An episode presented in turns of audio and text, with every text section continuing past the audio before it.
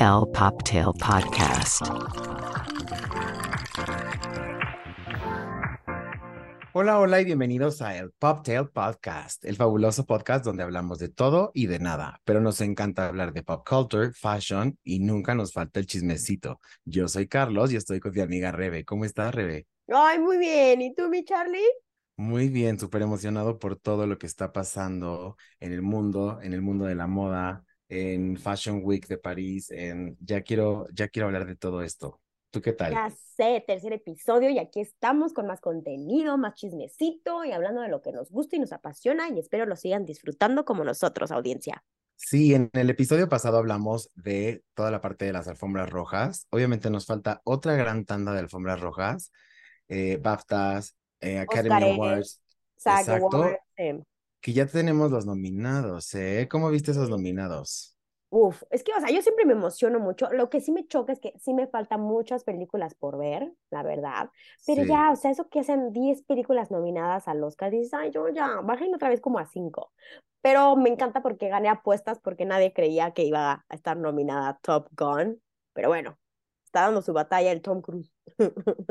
Sí, ahorita vamos a hablar un poco más a fondo de la parte de los nominados, pero quiero empezar con el chismecito. Quiero Obvio. empezar con el lavadero. ¿Estás lista? Venga, venga. Porque, pues después de muchos años de no hacer un performance en vivo, Beyoncé hizo su performance en el lanzamiento de este resort hiper exclusivo de Dubai que se llama The Royal. ¿Por qué no, no? Bien Atlantis humilde, mi. Beyoncé, ¿verdad? Bien humilde, empezando poco a poquito.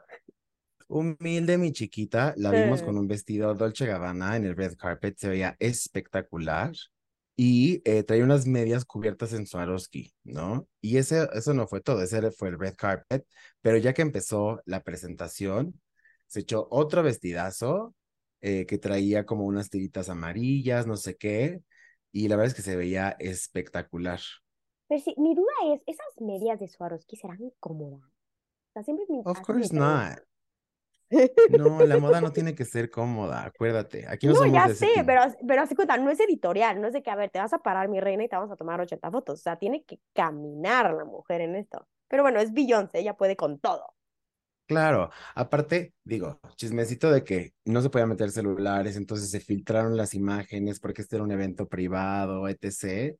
Y hubo muchos memes al respecto, lo cual me parece muy divertido.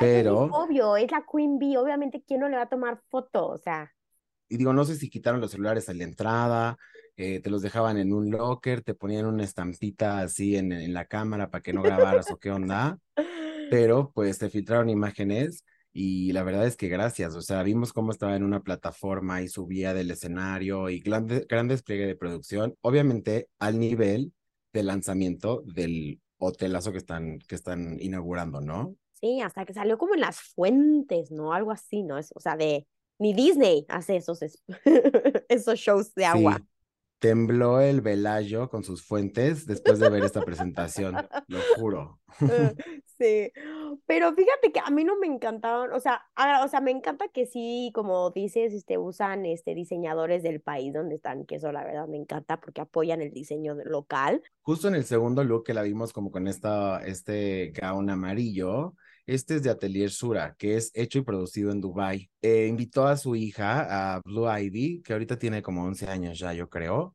eh, a cantar una canción que se llama Brown Skin Girl. Y Mm. ella usó como un onesie rojo que le diseñó la abuela, Tina Órale. Lawson. Pues acuérdate que esta Entonces- mujer les hacía cuando todavía estaban en Destiny's Child, pues esta mujer les Sí. hacía sus outfits. Y yo creo que de ahí viene un gran sentido de la moda, tanto de Beyoncé como de Solange, como que es, lo traen ya en la sangre, ¿no? Entonces, Sí, la verdad sí lo traen súper en la sangre, pero había un chisme de que, de que Beyoncé me encanta con la mirada, le dijo todo a su hija, ¿no? ¿Viste esos memes? Que empezaron así de, ay, le Sí, estaba jalando el pelo y todo. Ay, no. Yo digo ¿Pero que qué era fue? de, yo siento que era como que Blue Ivy se empezó a emocionar y a bailar, y ves que pues esos países están prohibidos. Bueno, Uy. ciertas cosas, ¿verdad? Hay que meternos eso. Pero yo creo que sintió la mirada de no lo hagas porque no se puede esos bailes en este país. Yo digo que me fue más esa mirada de párale, por favor, mijita. Pues mirada de mamá, como la que tu mamá te echaba así cuando estabas en la fiestecita, así como de, ay, vas a ver en la casa, pequeño demonio, así. Exacto, exacto. Y ahora ya no- nada más te quitan el iPad, pero haces berrinche y se las vuelven a dar entonces, ¿no?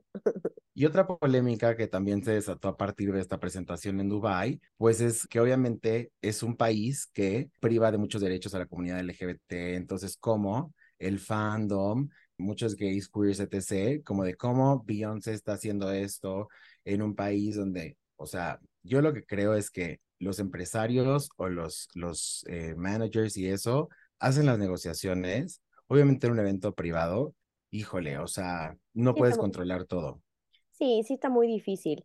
Y más también, pues lo mismo le pasó, ¿te acuerdas? A Shakira con el Mundial.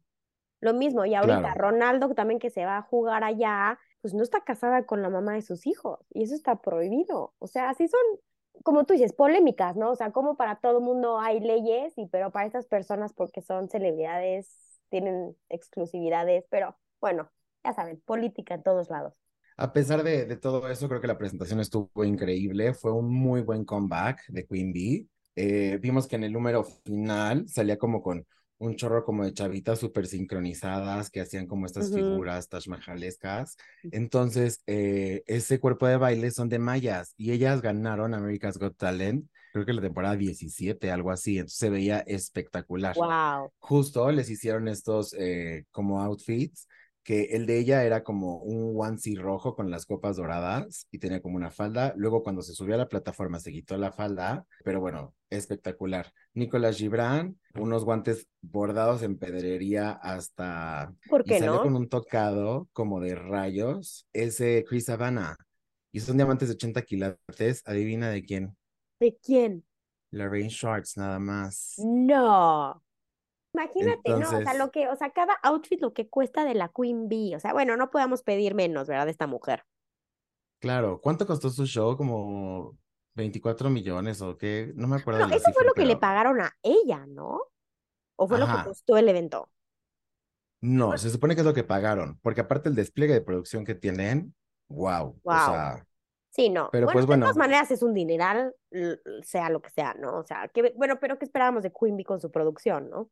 Para ver qué va a hacer este hotel, ¿no? Que ahora todo el mundo está volteando a ver a, A a, Dubai. a Atlantis para ver qué va a pasar en esta pequeña arena que diseñaron para el show de, de Beyoncé, so Ya we'll sé. see.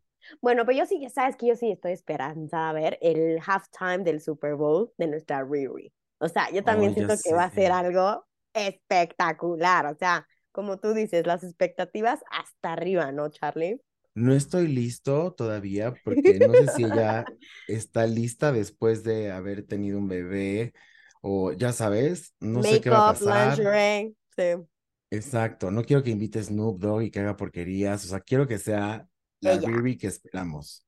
Pero bueno, Yo creo que sí lo va a hacer. Yo creo que sí lo va a hacer. Pero bueno, ya platicaremos eso después del Super Bowl, obviamente, chicos. oye, y cuéntame qué viste, qué te gustó, qué sí, qué no de Menswear. Ay, no, la verdad, o sea, no te puedo decir que uno estuvo fatal y otro estuvo increíble. La verdad hubo una consistencia en todos los diseñadores, todas las casas, que me encantó. Y fue, o sea, para no meternos a, ya sé que me podría estar hablando yo horas de esto, ¿verdad, Charlie? Pero lo que me encantó de esta temporada fue la mezcla de feminidad y masculinidad de las pasarelas de menswear en Milán. No, increíble, la verdad. Creo que el que me impresionó más fue este Kim Jones, la verdad. Wow, wow, Hubo wow. muchos favoritos, obviamente por los embajadores que representan las marcas, ¿no? Por ejemplo, un dio, pues fue Robert Pattinson en Falduki. ¡Ay! Se veía súper hot. Sí se veía bien, y aparte alguien le enseñó a posar en los shots como de, de red carpet, porque se detenía y jugaba con el, con el, el outfit. Entonces creo que así es como se hace. Exacto. Y no cualquiera, Charlie, hombre, can pull that off. O sea, usar una falda y verte sexy, manly. Bueno, ahorita que estábamos hablando de nuestro debate de este, del chavito este de Emily in Paris, que a ti no te gustó en su falda de Louis Ah, Vuitton, de pero a mí sí. Ajá, de Alfie. Sí, o sea, estaba como que estaba, es que jugó mucho con la falda. Es lo que ahí falló. O sea, jugó mucho así como, no sé. Aquí no lo conocemos tanto, no sé allá, pero como que tomó una actitud como muy de, ay, yo soy un fashion icon. Y no, la No. neta es que no. No. O sea, Es eres lo que te un cayó gordo. exacto, secundario en la segunda temporada. En la tercera temporada de Emily in Paris ya brillas un poco más, pero que salía del coche que se subiera y bla, bla. O sea, no. prefiero, si voy a ver a alguien trepado en un coche, que sea a la Rosalía en Louis Vuitton. ¿Por Así qué sí. no? Sí, ¿qué tal, eh? Uy, por cierto, hay que hablar de Louis Vuitton y de Rosalía, pero a ti, ¿qué te gustó de Menswear? ¿Cuál fue tu show favorito cuál es lo que te gustó que digas? Yo quiero esto ahorita. Pues mira, me encantó Jonathan Anderson, que es el director creativo de Love o Loewe. Entonces, él hizo cosas increíbles, se centró como en las piezas que iba a lanzar. Incluso hubo modelos que salieron de que con su trucita, su brief y queremos ver las botas, entonces solamente vamos a ponerle atención a las botas. Y justo esto que mencionas, que estamos en un momento entre que los hombres pueden usar lo de las mujeres, las mujeres lo de los hombres, entonces creo que ese abanico de posibilidades hizo mucho más amplio la parte de menswear, porque ya nos Cañón. fuimos muchísimo más allá. A mí, la verdad, de todos me encantaron, pero mi favorito, yo creo que fue Yves Saint Laurent. O sea, Uf. pero unos, o sea, los abrigos que, de- o sea, yo quería todas las piezas, yo, o sea, y aparte sacó unas camisas de hombre con unos moños que para smoking. Yo decía, wow, ya me encanta que ya hay más propuestas, como habíamos hablado anteriormente, de que no es el clásico smoking, que ya los hombres tienen variedad, o sea, eso me encanta, la verdad. Creo que definitivamente se llevó todo, fue Louis Vuitton. O sea, Louis Vuitton con su presentación de la Rosalía, La Rosalía. wow. Y pues nunca habían colaborado la Rosalía con la marca, entonces creo que estuvo bastante bien que no sea la típica embajadora hollywoodense, sino que es esta chava catalana. Entonces, eso, eso está, está increíble. Y se echó un numerito musical con casi todas las canciones. Obviamente esta canción donde menciona a Versace y a Fendi y eso las omitimos, Obvio. pero se echó que si despechá, que si Saoko, papi Saoko. Entonces estuvo bastante divertido. Y justo estaba leyendo por ahí en alguna nota que ella se hizo cargo de toda la curaduría musical. Entonces ella como que diseñó toda la parte, eh, pues sí, auditiva del, del runway, incluyendo su presentación. Entonces cuenta esta línea de, tiempo que era como muy de eh, jugar y los niños, y había como lanzamiento de dardos y como que pasaban muchas cosas al mismo tiempo durante la pasarela. Sí, ¿no? Y aparte que esta mujer normalmente, digamos que no es el perfil, ¿no? De Louis Vuitton, es más serio y todo. Entonces, como que sí vino a hacer un cambio, pero creo que Louis Vuitton lo hizo muy bien porque después de que ya, pues que Virgil Abloh, el director creativo, falleció hace un año, tenían que hacer un comeback en su honor, pero también muy bueno hacer de, o sea, podemos seguir adelante. Y también así como, también qué va a pasar con Off-White, ¿no? O sea, después de este hombre tan talentoso que se fue tan joven, la verdad, qué tristeza. Como bien dice Rebe, es el director creativo, bueno, fue el director creativo de Louis Vuitton y muere a los 41 años de una cosa cardíaca, entonces fue muy inesperado y creo que quienes estuvieron a cargo del show fueron varios directores creativos, pero todavía no hay un sucesor tal cual, o sea, no hay así de, ah, sí, pero creo que este fue un muy buen statement para lo que viene con Louis Vuitton, ¿no?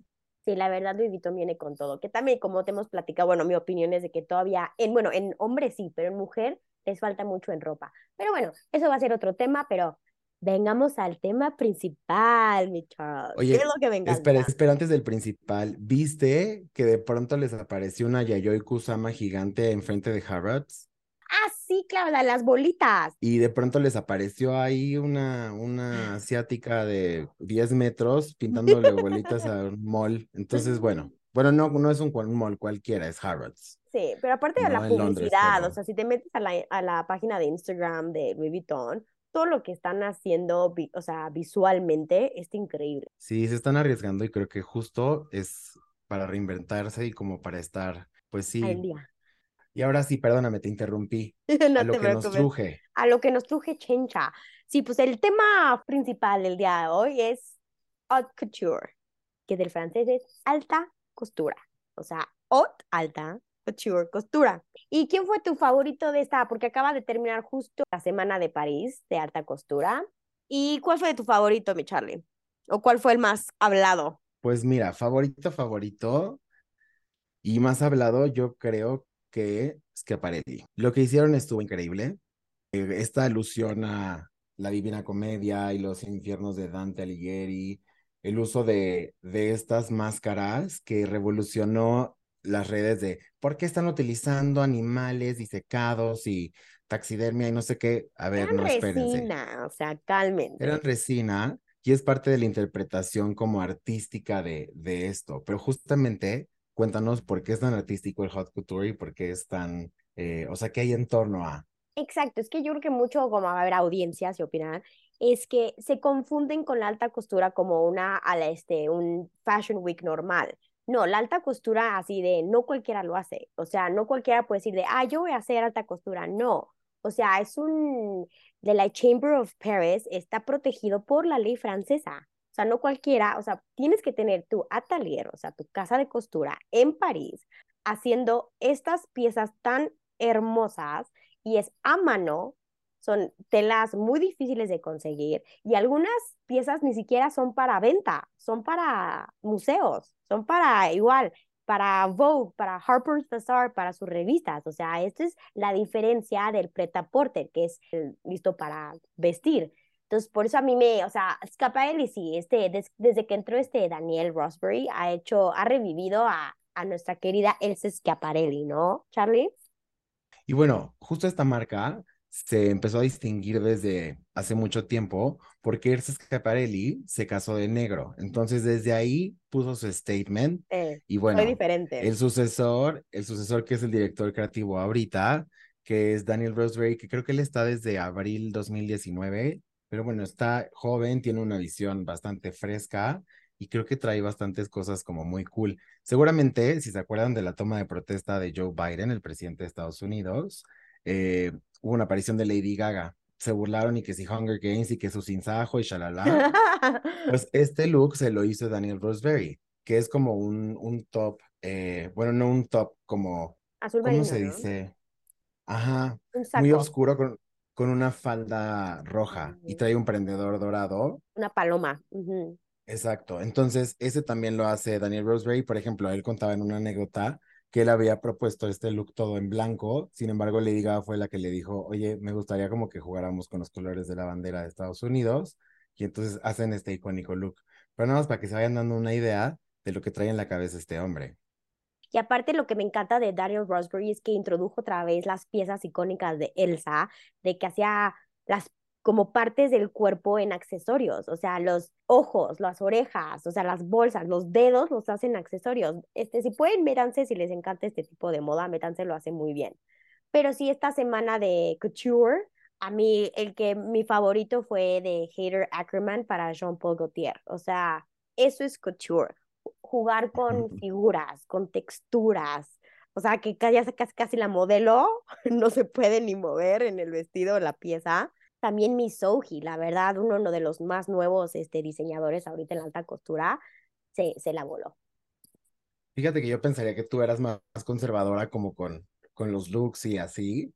Y creo que estamos completamente al revés. O sea, tú eres como esta parte súper avant y súper eh, que viene en el minimalismo y esa tendencia. Y bueno, yo me desvivo por estos eh, million dollar looks dorados y. no, ¿Viste a Doja? Sí, claro ay, sí, tu doya, ¿qué tal? Completamente en, o sea, roja de pe a pa. ¿Y cuántos diamantes Swarovski tenía encima? Creo que eran 30 mil Swarovskis rojos que le pusieron durante cinco horas un equipo de gente brutal. Eso es commitment. 100%. Y creo que ella con su stylist, que es Brett Allen Nelson, ya llevan un ratito juntos. Eh, se han vuelto como esos eh, que esperas para ver en un red carpet, ¿no? Exacto, pero como te digo, o sea, si te digo, la alta costura es esto, figuras, texturas, arte, o sea, que es, es, hecho a mano, toma tiempo, toma dinero, pero de cuenta, como tú dices, o sea, la textura y elegancia que se vio esta temporada fue Elisa, Armani Privé y Fendi, como siempre. Igual, Valentino, siempre romántico, y Jean-Baptiste Valli, cursi, o sea, ellos no fallan en esa categoría. Los que sí fallaron y que yo digo que ya eso no es alta costura fue Dior y Chanel. O sea, sus prendas sí bonitas algunas, pero ya es como, ah, mañana lo voy a comprar a la tienda, ¿me entiendes? No es una pieza que digas, va a estar en el Met. O sea, no. Es que sí, como dice Rebe, o sea, esta, este comité que regula la parte de, de alta costura, que está en París, ve muchísimos detalles, ve el tema de técnicas, de materiales, el patronaje, cómo se hace, cuántas, por eso siempre nos dicen, este vestido se hizo en tantas horas, entonces es súper, súper eh, pues sí, como de culto, de ver los looks, de... No son looks que vamos a ver en cualquier lado, aunque vayas a Lexington y la Quinta en Nueva York, no vamos a ver a alguien saliendo del metro en un, ya sabes. Exacto, no es como ahorita te vas, ya sabes, a Harrods o te vas así al palacio y vas a buscar así el, ya sabes, el que usó esta Shalom, el tigre blanco, y lo vas a pedir. No, o sea, son artes. Sí, obviamente todo es dinero, ¿no? Obviamente sí puedes ir decir, ¿sabes qué? ¿Cuánto quieres por este vestido? No te lo van a dar luego, luego, o sea, va a ser de tiempo, dinero y horas y talento. Sí, yo creo que necesitas ser alguien relevante en la vida como para que te voltee a ver una casa de moda así, ¿no? Exacto. Pero lo que me encantó de Scaparelli fue de que sale esta Irina con el negro y la cabeza de león y nada más ya, y después volteas y es el mismo que traía Kylie Jenner. Sí, aparte front row, ¿no? Entonces, Front row. es- hablando de Kylie, ¿viste lo de su hijo? Ay, sí, ya The por fin se ya se, por fin se decidió en ponerle nombre a su hijo. Sí, a ver, contexto es que eh, se llamaba Wolf y es el hijo que tiene con Travis Scott, pero eh, decidieron, hicieron un, un comunicado esta semana para decir que su nombre ya no era Wolf y que ahora se iba a llamar Ari, ¿no? Que se escribe como aire en español y literal es la palabra aire en español. Ya ves que las Kardashian tienen Northwest, eh, Chicago, eh, Alabama, eh, Thunder, es- así, nombres random, ¿no? ¿Cuál sería tu nombre de Kardashian? Uy, buena pregunta. Ay, no sé. Pues es a mi nombre que me encanta, Rocco. Rocco me gusta mucho. Rocco. Rocco, te tienes que casar con un italiano Sí, para que suene cool. para que no sea un Rocco López Gil o un- algo así. No, ay, no, sí, pero sí, no, o sea, estas mujeres, pero sí, aparte, el nombre de sus hijos y todo el mundo empieza a hablar de eso, ¿no? Es como, ¡ah! No, pero bueno, cambiemos de Kardashian. ¿Qué tal lo que acaba de hacer la, la Kimberly? Tiene dos chismesazos esta semana. Uno Dos. es un gran acierto que eh, vimos que en su campaña de Skims eh, escogió a dos chavas de White Lotus, a Mia y a Lucía, que literal la hacen de escorts. Y si no han visto la serie, ya están tardando porque cada capítulo eh, hablamos de White Lotus y se nos están quedando atrás. Sí, o sea, bueno. si no, ya véanla, ya, choles y ya. No, pero qué marketing de esta Kime, qué bárbara, ¿eh? Lo que hace para llamar la atención y ejecutar y vender. Sí, y un día despertamos y vemos las cuentas y todo en redes sociales y qué pasa que están estas dos chavas, que la verdad no eran tan, tan conocidas, eh, que se llama Simona Tabasco y Bea Granó. Las vemos en skins de rosa y como de encajito negro y Y ya, la ya es como que la, las para Valentine's Day, ¿no? Ya son las, por, las speakers de para Valentine's Day. sí, pero eso no fue lo único con Kim K. ¿Qué ¿Qué también hizo? pasó? Pues lo del collar de, de Princesa Diana. Ay, sí, lo compró una cruz como morada, ¿no? ¿Correcto? Sí, se llama Atala, que es por el diseñador, y este collar lo utilizó eh, Diana en 1987 en una gala, pero la señorita pagó en una subasta 197.453 dólares por el collar que es de 1920. O sea, propina para ella, o sea, el cambio de su bolsita. Una cosita X, ¿eh? Algo Mm. cualquiera. Mm. Ay, pero esta ya Marilyn Monroe, esta Kim no va a parar hasta que tenga piezas de todo mundo, ¿ah? Oye, y hablando de Marilyn Monroe, Ana de Armas, nominada a Mejor Actriz por Blonde.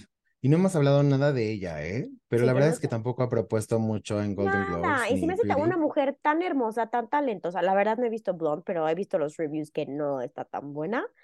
Pero sí, esta mujer también te digo, no la han vestido, no ha encontrado un stylist o una agencia que digan, vente para acá, mi reina, yo te voy a poner y te vas a ver como diosa. Sí, a ver si en los Oscars nos, nos hace justicia un poquito, ¿no? Porque sí Sí. se quedó medio, Sí, ojalá, oye, medio tengo, corta. porque es, está hermosa y está poniendo el nombre latino muy alto. ¿Y qué más, mi Charlie? ¿Con qué acabamos ya nuestro episodio? Ay, se me fue rapidísimo, porque hablamos de muchas cosas, pero em, ¿qué más? ¿Qué no dijimos de Paris? Ah, por ejemplo, esta modelo que se cayó, la de Valentino, Kristen McManamy, McManamy, No, me acuerdo, pero es, o sea, esta chava se cae mucho. Y yo cuando vi que se quitó los zapatos, o sea, seguía caminando súper chueco, ¿eh? Ve, Sí, reina, y, de, un y de- ortopedista. ajá, y después los avienta como si nada. Y que yo sepa, Valentino, o sea, les dan la opción así de, ¿quieres usar flats o tacones? Ay, no, flats ni que fuéramos empleadas de gobierno, con todo el respeto a las empleadas de gobierno, pero Sí, pero ¿cómo? Mira, pero hasta Naomi se cayó, pero sí, esta mujer sí se cae cada rato, pobre. oye, Naomi traía justo este El lobo. El lobo negro, ¿no? De. Schiaparelli. Oh, qué Ay, sueño. no, La verdad es que no, sí, no, y esta, y justo en Scaparelli estuvieron para mí las que mejores caminan, que fue Shalom y Naomi, híjole, ya quisiera caminar como ella, pa, pa, pa, pa, sí. lo hacen La increíble. verdad es que es- se han vuelto súper icónicas, ¿no? A mí, bueno, pues, ¿qué te puedo yo decir? ¿No? Exacto. Sí, de- deberíamos hablar un tema de top models, ¿eh? Estaría bueno. Sí, pero de Las de chismes. ahora y hoy, obvio, puro chismecito aquí, acuérdate. Aquí nos gusta echar ¿De el quién se casó con quién? ¿Por qué brincó esta la fama? ¿Qué tuvo que hacer? Sí, me late. Vamos a preparar ¿Cuán- ese. ¿Cuánto ganan al día las reinas? Para que nos pongamos a llorar a gusto. Algo chiquito, una propinita de Kim K. Oye, Exacto. no, para cerrar quiero hablar de los nominados. A Los dígame. nominados al Oscar, que la lista salió esta semana. Y bueno, obviamente está nominada mi querida eh, Pinocchio de Guillermo del Toro, que está espectacular. Ay, hermosa, hermo- obvio va a ganar, obvio. Sí, sí tiene que ganar. Eh, aparte, bueno, pues la categoría de animación creo que no está tan difícil la competencia, pero como mejor película, pues están un chorro. Está The Whale, está The Fablemans, está Blonde, Top está Gun, Elvis. Top Gun. Ese es tu win-win de Top Gun. No, no, no creo que vaya a ganar, pero sí estoy impactada de que está muy buena. No creo que gane, pero sí se merecía su nominación, la verdad. Y sobre todo, y lo más divertido de los Oscars, fuera de, el, de todo el show y la presentación de los premios, pues nada, a nosotros nos importa ver el chismecito de la alfombra roja, ¿no? Obvio, Entonces, sí. ¿qué va a hacer esta mujer de eh, todo en todas partes, en todos lados, all at once? Creo que queremos verla a ella, queremos ver a Ana de Armas que proponga, queremos ver a un Tom Cruise super groom, súper guapísimo, aunque mida 1.10. Sí, ¿me pero no creo que vaya. Ella como que se ha peleado con todo el mundo, no creo que vaya, pero dará, daría la sorpresa si va. Estaría muy cool. No sé si va a ganar y no sé qué gane, pero pues estaría bien, solo por verlo. Exacto. Pero no se preocupen, chicos. De esto va a haber más chisme en otro episodio, así que no se preocupen. Y pues bueno, vamos a darnos a la tarea a ver unas cuantas películas más para seguir hablando de los Óscares en los programas que vienen. Pero pues por hoy, ¿qué crees, Rebe? Pues ya, sí, ya, ¿verdad? Esperemos nuestra querida audiencia que lo hayan disfrutado mucho y pues ya llegamos al final y muchas gracias por seguirnos, por escucharnos y esperemos nos sigan disfrutando como nosotros y por favor síganos en nuestras redes sociales. Chao. Compártanos, los queremos mucho. Chau, chau. El Poptail Podcast.